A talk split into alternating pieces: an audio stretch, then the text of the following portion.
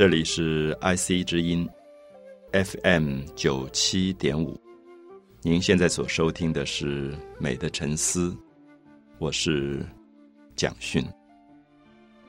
我们在一系列关于中国文学的介绍里，现在结束了南宋，要进入到元朝。元代在中国的文学，甚至在中国的美学上。有什么样的特征？我相信是很多朋友可能很好奇的。好奇的原因是因为元代是蒙古族所建立的政权。那我这样讲，也许有些朋友会意识到，一个不同的族群建立的政权，它在文化的走向上会主导出不同的方向吗？我想。也许我们今天就从这样的问题来做一个开始。我们所说的蒙古族是说元朝，大家一定听过成吉思汗、忽必烈。那么这些在游牧民族里面出现的一些英雄，他们在征服宋朝之前，他们就已经发动过历史上有名的所谓的西征——蒙古西征。所以大家都听到过成吉思汗从蒙古这样的一个草原的游牧民族，最后一路从花剌子模到中亚，一路打到了欧洲，那么建立起世界上等于最大的一个汉国。可是这个汉国，我想跟我们理解的所谓的古代的朝代国家也略有不同吧，因为我们总是感觉到。其实，蒙古作为一个游牧民族，他一路这样去征服他四周的这些不同的国家民族，最后建立起这么大的一个领土。可是，似乎在治理跟管理上，游牧民族有他自己的另外一套的模式，包括他在选拔大汉啊，就是统治者、管理者的过程，包括他这些汉国，他的整个官僚体系怎么维持。我相信，可能。都跟我们理解的所谓一般汉族的朝代并不相同，所以我们看到，在我们谈宋代的文学时候提到，不管是北宋或者南宋，都曾经面临他的北方非常强大的游牧民族的敌人，包括西夏，包括辽，包括金。那么最后，他面对了蒙古新崛起的元。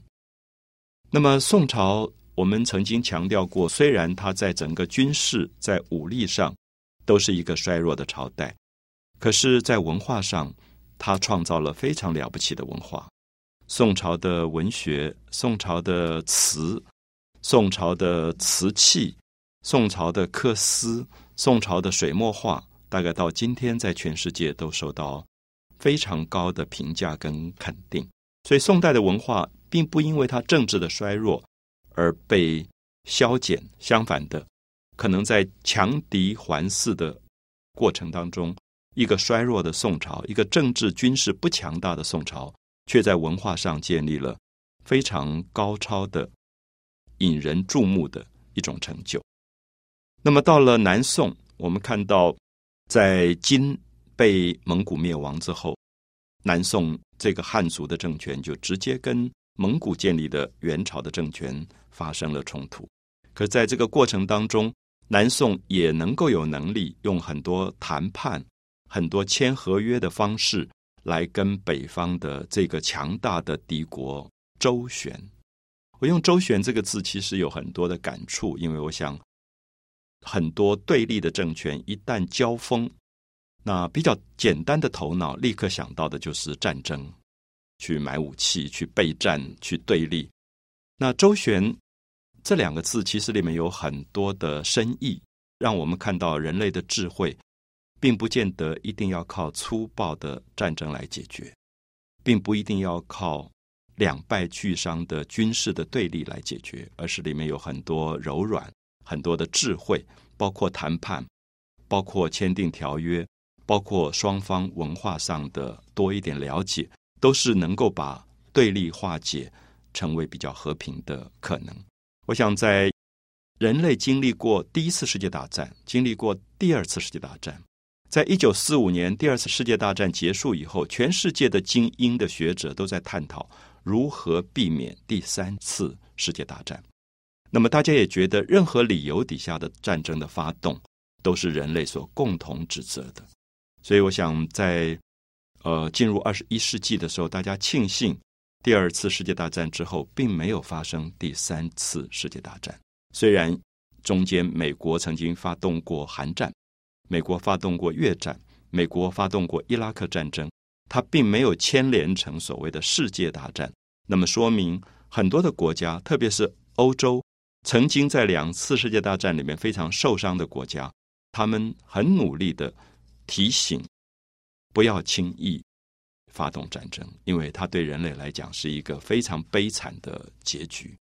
那我们不知道是不是有些国家因为年轻，自己本土没有发生过太惨烈的战争，所以对战争其实没有真正的感觉。所以，当我们在欧洲读书的时候，感觉到欧洲人对战争有一种恐惧，有一种反省，就是他们会谈到他们自己的父亲那一代、祖父那一代所遭遇到战争里面的悲惨，所以不断的提醒说，在任何状况里不轻言战争，因为。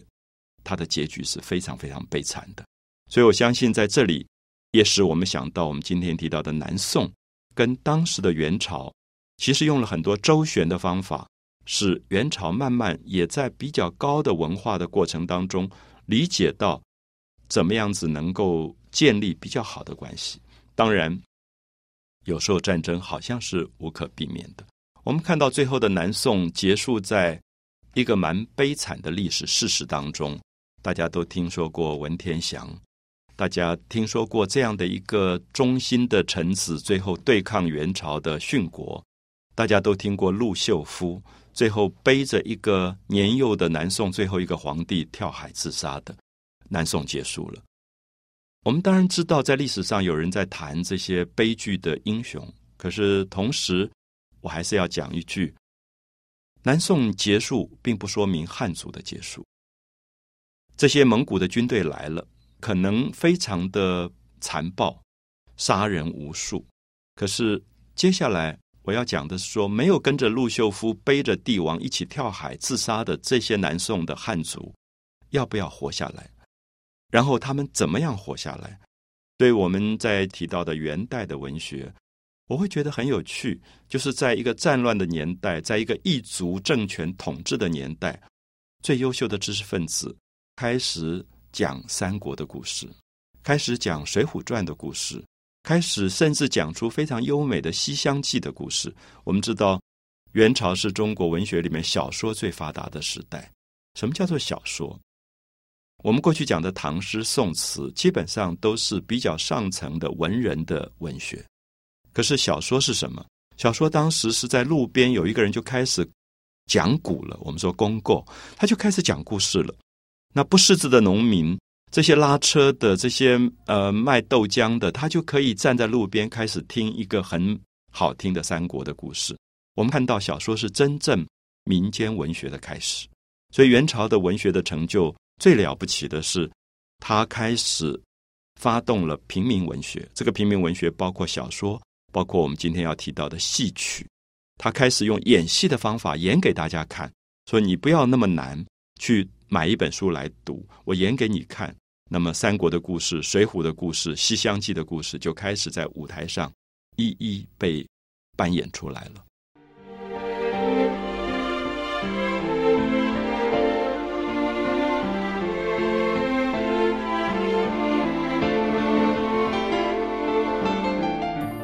提到元朝的文学，我们常常会想到元曲。所以大家会习惯性的把中国的文学称为唐诗、宋词、元曲。可是，在讲到元曲的时候，我特别要解释，我希望不会引起误会，因为讲到元曲，大家会觉得这个曲是不是一个非常高格调的一种文学形式？那如果是高格调的文学形式，一般人会觉得好像高不可攀，离我们很远。那我要解释一下，就是我们在讲宋词的时候，说宋词它很重视音乐性，所以岳飞的《满江红》，这个“满江红”这三个字，并不是题目，其实是一个音乐的题目，它并不是文学的题目。我们讲的苏东坡很有名的《念奴娇》，那《念奴娇》也是一个音乐的词牌啊，我们叫做词牌，就是说已经有固定的音乐旋律了，所以我拿这个《念奴娇》，我填进我要的字，这个时候等于是创作一种歌词的做法，所以我们称为宋词。就像苏东坡很有名的叫做《水调歌头》，那么水调是一种音乐的调性。那么他利用这个调性来填进他要的词，去讲他中秋节想念弟弟这件事情啊。明月几时有，把酒问青天。所以也许大家可以联想起来，所谓的词牌，最后到元朝就演变成民间的所谓的曲牌。那曲牌可能会更复杂或者更多样性。比如说，我们看到，呃，大家很熟悉的明朝的时候，他们还在继续写这样的戏曲。那这个汤显祖写的《牡丹亭》里面，杜丽娘出来唱了一段叫做《山坡羊》。那《山坡羊》也不是文字的主题，其实是音乐的主题。所以我下面希望大家可以了解到，我们读的原曲是说，有点像西方的歌剧，就是他每一个演员出来唱的那一段，它是有固定的旋律的形式的。这个旋律的形式可能叫做滚绣球。可能叫做双调薪水令啊，双调薪水令。我们知道“令”这个字在宋朝词牌里也有，叫做小令，命令的“令”。小令的意思就是说很短的一种唱腔，就会比较用到令。所以薪水令等于是新编出来的一个当时的曲牌的名字。那有时候叫做驻马听啊，就是停在那边把马绑好了以后去听到的一段。歌曲叫做驻马听，所以这些都叫做曲牌。那我觉得一般朋友如果害怕说，哎呀，这样讲原曲是不是讲的太深的话，我举一个例子啊，就是我们今天有很多很多不同的民间歌谣，比如说《望春风》，比如说《捕破网》，啊，比如说《雨夜花》。好，我们把《望春风》《捕破网》或者是《雨夜花》，或者再加进去什么？呃，民间的很多不同的曲牌，最后编成一个晚上大家一起看到的一个歌唱的戏剧。这个时候，它就是等于是戏曲啊。戏曲是戏剧，可是是用歌曲来编成的戏剧，叫做戏曲。不知道这样讲，大家对原曲会不会有一个了解？那我们如果喜欢特别文学的这个曲牌的特殊性，我们可能会研究音乐。可是，如果不喜欢这些部分，其实我们就等于在看一个戏剧。我想这样子，大家就可以了解到，当时在蒙古统治的元朝，很多的知识分子，他们受到了一个很大的命运上的改变。这个命运改变是什么呢？一般朋友也许不太了解，就是我们知道，大概从唐宋以后，中国的读书人、知识分子流行一句话说。十年寒窗苦，那十年寒窗苦是他一直在读书，一直读书，读的非常的苦，读了十年。那么最后目的是什么呢？就是去考试，啊，一举成名，然后天下都知道了这个人。那么，所以我们看到他有一个制度，就是考试制度，这是在全世界很少有的中国的考试制度。经由考试制度。他的十年寒窗得到了一个鼓励跟报偿，他就会变成国家的官僚体系里面的一员。所以，不管苏东坡、欧阳修，他们都是考试出来做官的。好，也使得中国的读书人有一个方向，觉得我好好读书，有一天一举成名，可以为社会做事，为国家做事。可是，大家注意一下，元朝因为是一个蒙古族，他进入到中原，这个新的统治者。他是打仗打出来的，他对文化不了解，他对于文官制度也不了解，所以他们觉得什么人叫做做官的人呢？就是在骑在马上可以打仗的人才做官。那你一个人在那边读书读了十年，他不觉得你有价值啊？我不知道讲的清不清楚，就是说元朝废除了科举制度，所以元朝就变成读书人忽然没有用了。大家觉得说，那我读书干嘛？这个是非常大的一个影响。好，我举一个例子，假设我们今天把考试制度都废除了，比如说我们有普考、有高考、有大专联考，我们把考试制度都废除，那么所有的人就会说：那我读书干嘛？我好像失去了我的方向了。所以在元朝的时候，我们特别注意一下这个废科举的制度对社会影响非常非常的大。而且还有一点我要提出来，就是蒙古它对于社会的结构的看法不一样。因为蒙古信仰喇嘛教，所以喇嘛可能社会地位很高。接下来就是贵族，然后武士、军人地位都很高。那么我们看到读书人是排在社会阶级非常后面的。比如说，他社会结构分成十等，第十等是什么？是乞丐。我们知道，任何一个社会那种没有工作能力在路上讨饭的人叫做乞丐、叫花子，他地位很低。蒙古人列为第十等。那么第九等是什么？就是读书人，就是九儒十丐。如果大家知道蒙古的整个社会的结构的话，我们大概会吓一跳。读书人只比路上的乞丐、叫花子高一点点而已，叫做九儒十丐。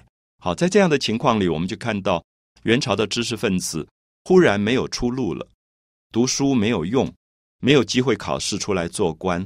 那么同时在社会地位也非常的低。也非常的贫穷。那么这个时候，我们看到知识分子、读书人就会自己想办法找到一条路去养活自己。好，我们看到酒楼、路边开始出现一种说书的人，因为读书人他读过《三国志》，他觉得《三国志》里面的曹操、刘备、孙权的故事、周瑜、孔明、关公的故事非常有趣，他就在路边开始说给大家听。我不知道大家有没有感觉，你说书。别人听到很过瘾，最后会丢钱给你，它就是一个养活自己的方法。所以我觉得元朝特别值得我们注意的是，元朝出现了一种路边的，呃，我应该称呼他为街头艺术家。那么这个在宋朝以前比较少，不是完全没有。宋朝有平画，也有这种戏曲的雏形已经出现，可是元朝变成非常盛行。那么最主要是优秀的知识分子。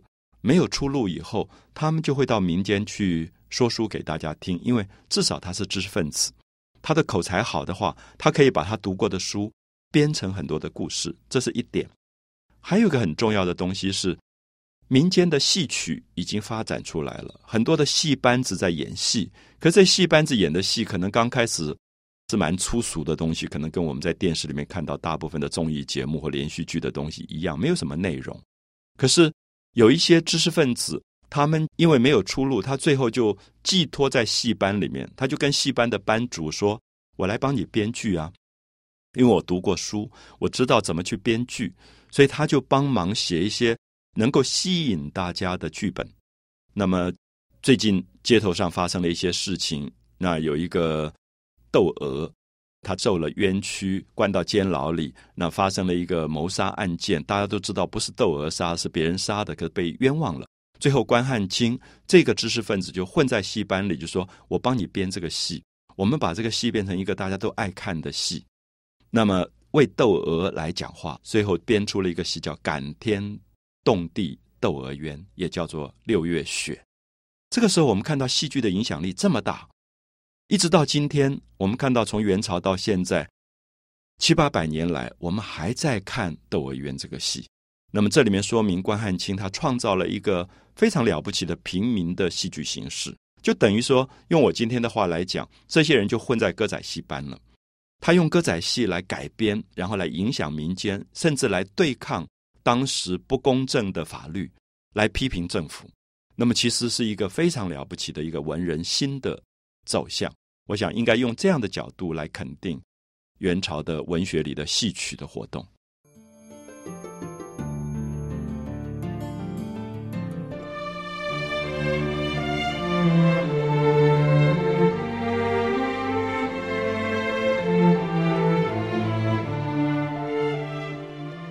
大概叙述了一下元朝文学、戏剧、小说产生的社会背景，就是用它来。解释为什么我们最好的小说几乎大部分都是在元朝产生的？那并不是说宋朝以前没有，可是我要解释是宋朝以前大部分文化的走向主流控制在文人的手上，所以民间的文学跟文人的文学构成了一个落差。民间的文学根本没有文人去介入，所以民间有他自己的文学在发展，所谓的传唱文学。可是到元朝很特殊的一点是，由于社会读书人文人没有路可去，他们受到了政权很大的忽视，所以这批文人就寄托在民间的小说、民间的戏班子里面，开始去创造了一个伟大的小说的时代以及。戏剧的时代，所以有时候我在想，呃，我们现在很多人听到很多人批评说，我们的连续剧真是很难看，很难看，然后每天拖来拖去，根本不能够有真正人性上深度的反省。我在想，如果我们今天比如说废掉大专联考，然后我们文人忽然失业率越来越高，会不会有一批优秀的知识分子，最后他就说：“好，我去做改编戏剧的工作，也许我们的连续剧就好了。”我有点用这样的例子来说明，我觉得元代的小说之所以这么优秀，是因为有一批社会的精英分子加入在民间的文学的工作里去。所以，像三国的故事，其实一直在民间有人在流传，有一些人在说书，可是没有经过整理。今天说，哎，《三国演义》是谁写的呢？可能大家会说罗贯中。可是，我想大家知道，如果很严格的。文学史的学者可能会告诉你说，罗贯中只是一个整理《三国演义》的人，他并不是那个所谓书写《三国演义》的人。就是我们今天讲说，啊，这本小说是谁写的？比如《红楼梦》是曹雪芹写的，呃，《战争与和平》是托尔斯泰写的，就是有一个作者。可是中国的小说有一个特点，它是在民间经由很多说书的人慢慢流传，最后被一个人整理出来的。所以大家可能听过一个字叫做话本。所谓话本，就是有一个本子，这个本子不是给大家读的啊。我们今天说啊，我要读小说，我觉得陈映真的小说很好看，那么我到书店去买一本陈映真的小说。古代没有这个东西，没有书店。那什么叫做话本呢？这个本子是给说书的人看的，说书人看完以后，他会念给大家听的，就在路边上每天念一段。所以就形成了中国的小说的一个特性，就叫做章回小说，也叫做话本小说。什么叫做章回小说？大家读《三国演义》的时候，大家看到第一回第一章，啊，第二回第二章如何如何，然后你会发现每一章每一回最后的结尾出现一句话，说：“各位看官，欲知后事，且听下回分解。”我们分析一下，什么叫做预知后事？且听下回分析。我们看到这里忽然发生了什么赤壁之战，我们就发现说，哎，大家都很紧张，不晓这个战谁赢谁输。那看起来曹操很厉害，八十万大军在那个地方，那么这么多的战船，诸葛亮跟孙权联军能不能打胜都不知道。可是你可以看到，有一个人他就告诉大家说，今天太晚了，你们还是回家睡觉吧。我明天才能告诉你，所以预知后事，且听下回分解。有没有注意到听不是看？所以这个小说不是看的，这个小说是听来的。所以用今天的话来讲，中国古代在元朝时候出来的《三国演义》《西厢记》这些话本小说，等于是今天的有声书。它其实是另外一种有声媒体，它并不是一个视觉媒体。所以常常很多人误会说，我今天要看《三国演义》，那么我到书店去买一本书。可是，如果你只要看到预知后事，且听下回分解，他就表示说这个小说是听来的。所以每天晚上听一段，每天晚上听一段，因为晚上吃完饭以后的时间有限，大概只能听那么一段，所以不可能一个长篇小说一个晚上就讲完了。所以每天晚上结尾的时候，这个说书的人一定会卖关子，把它放在一个很悬疑的高潮，说明天你一定要来，因为。你想知道到底下面发生了什么事？所以我知道长辈有跟我说，以前在大陆上一个最会讲《水浒传》的人，讲那个武松打虎，那个拳头要打下去，每天晚上重复到这里他就停了，然后就说到底武松赢了没有？还是武松被老虎吃掉了？那你明天还要来？你明天还要来？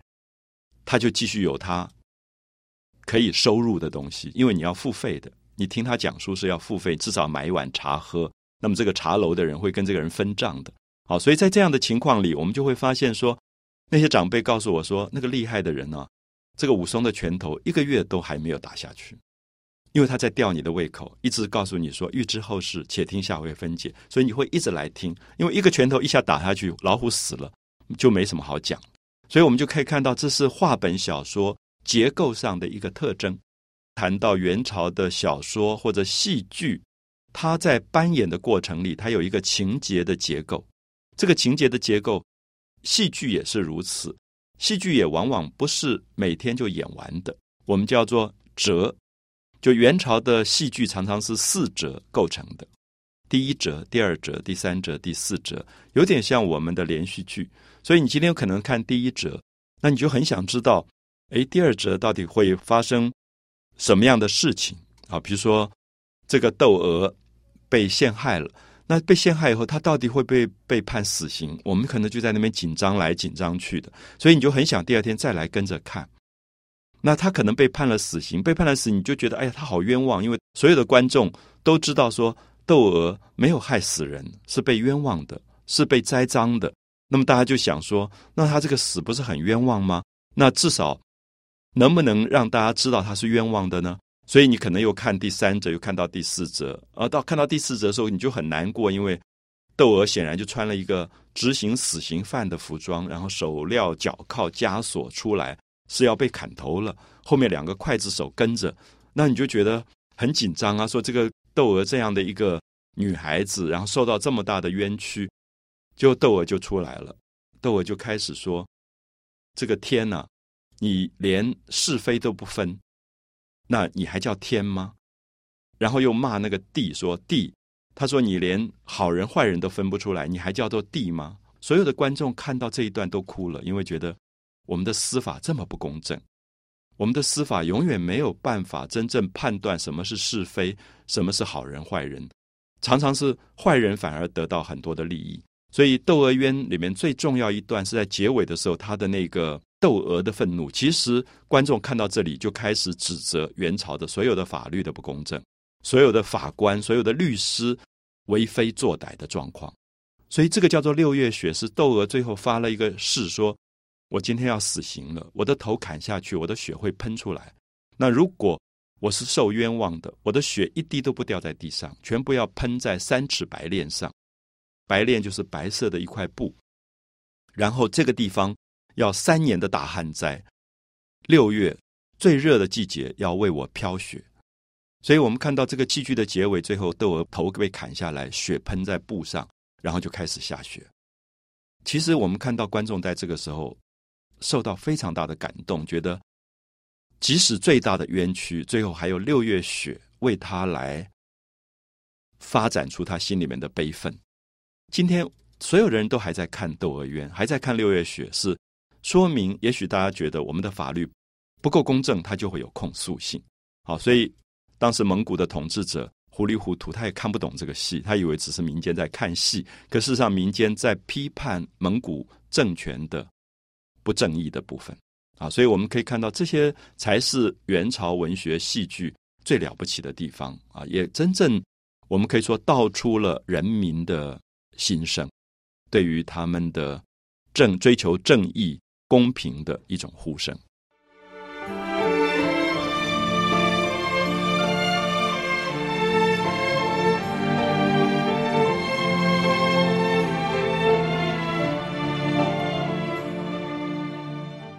我们以蒙古统治者统治下的元朝社会背景的特殊状况来分析当时的知识分子一些优秀的。精英的知识分子，因为关心他们的社会，如何利用小说和戏剧来进行社会的教育，如何唤醒所有的人民了解到统治者的残暴，了解到统治者在司法上的不公平。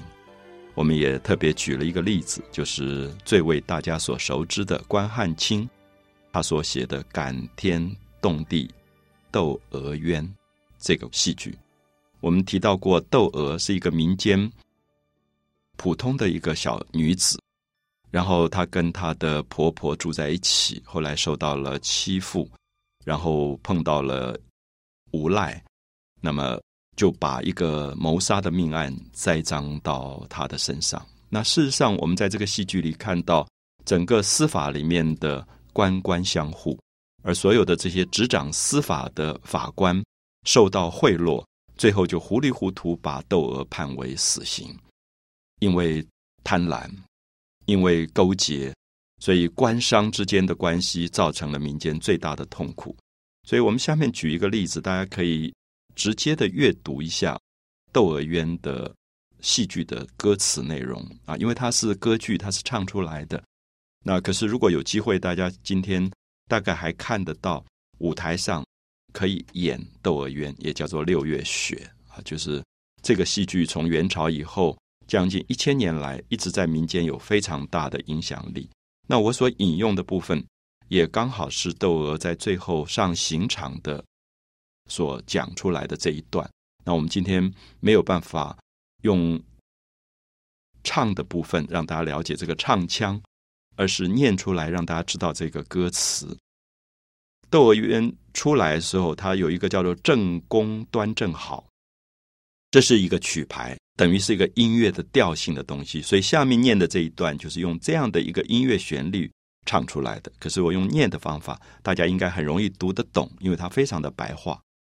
窦娥说：“没来由犯王法，无端端的，他觉得他在家里好好的做一个善良的百姓，怎么忽然就触犯了王法？所谓的皇朝的法律啊，没来由犯王法，不提防遭刑宪。”刑法的刑，宪法的宪，我们知道刑宪都是统治者定出来的。这些法律、这些宪法，好像统治者要改就改了，可是老百姓永远不知道为什么那个法律老是改来改去。那么对窦娥来讲，他觉得很痛苦，是我不提防，我在家里好好的作为一个善良老百姓，怎么就被抓到监狱去关了？然后大家说你谋财害命。然后最后，大家也真的在他的家里就发现了谋财的那一批财，可事实上根本那个案子不是他做的，所以他说没来由犯王法，不提防遭刑宪啊，就是被酷刑虐待，然后犯了法律。所以他在出来最后要砍头之前要游街给大家看的时候，他就说叫声屈，他就大叫冤枉啊，就是屈辱委屈，叫声屈，动地惊天。他要让他自己委屈的声音去惊动天地，他觉得难道这个世界上没有公平了吗？法律可以这样子被误用，官商可以这样勾结，可以这样陷害善良的老百姓，所以他要对天地发出他愤怒的声音。他说：“叫声屈，动地惊天，顷刻间游魂先赴森罗殿。”啊！游魂先赴森罗殿，是因为旁边的刽子手就说：“快走，快走！”这样，那那个窦娥是一个弱女子，就被吓到，觉得自己已经三魂六魄都不见了。森罗殿是在讲阎罗王统治的宫殿，叫做森罗殿。他觉得他自己还没有砍头，他的魂已经都跑到地狱去了，已经在游地狱了。